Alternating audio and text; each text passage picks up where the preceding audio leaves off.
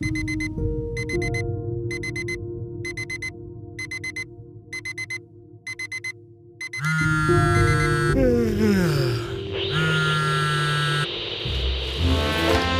hold for a very important message.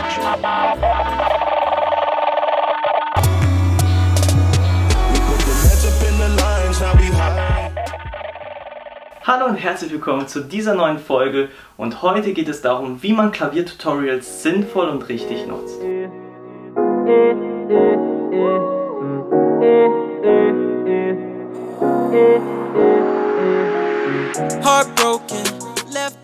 Okay, und lass uns direkt heute reinstarten in diese Folge und heute das Video wird gar nicht so lange dauern, denn es ist eigentlich nur zwei Tipps oder beziehungsweise eigentlich nur ein Tipp, den ich da geben würde.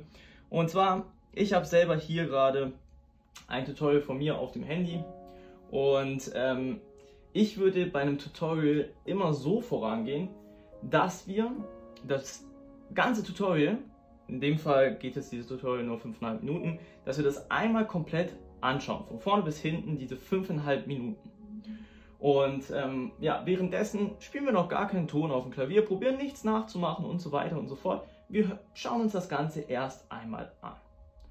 Und nachdem wir sozusagen einen Durchgang durchgegangen sind, haben wir schon ungefähr so eine Vorstellung, meistens zumindest, wie wir dann praktisch beim Üben vorangehen können. Und meistens wird es natürlich auch im Tutorial schon erwähnt, okay, diesen Abschnitt wiederholt ihr jetzt und das übt ihr einige Male und dann die rechte Hand, dann die linke Hand und so weiter und so fort. Und ähm, ihr kriegt dann erstmal beim ersten Durchgang erstmal so einen Überblick, welche Schritte muss ich erstmal gehen, um dann am Ende dieses Stück zu können.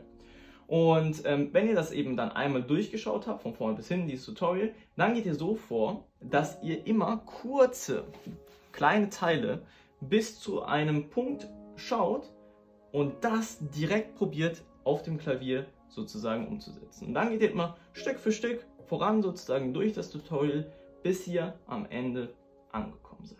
So will ich vorgehen und ähm, ich hoffe, dieser kleine Tipp hat euch gefallen. Bis zum nächsten Video, bis dorthin, euer Adrian.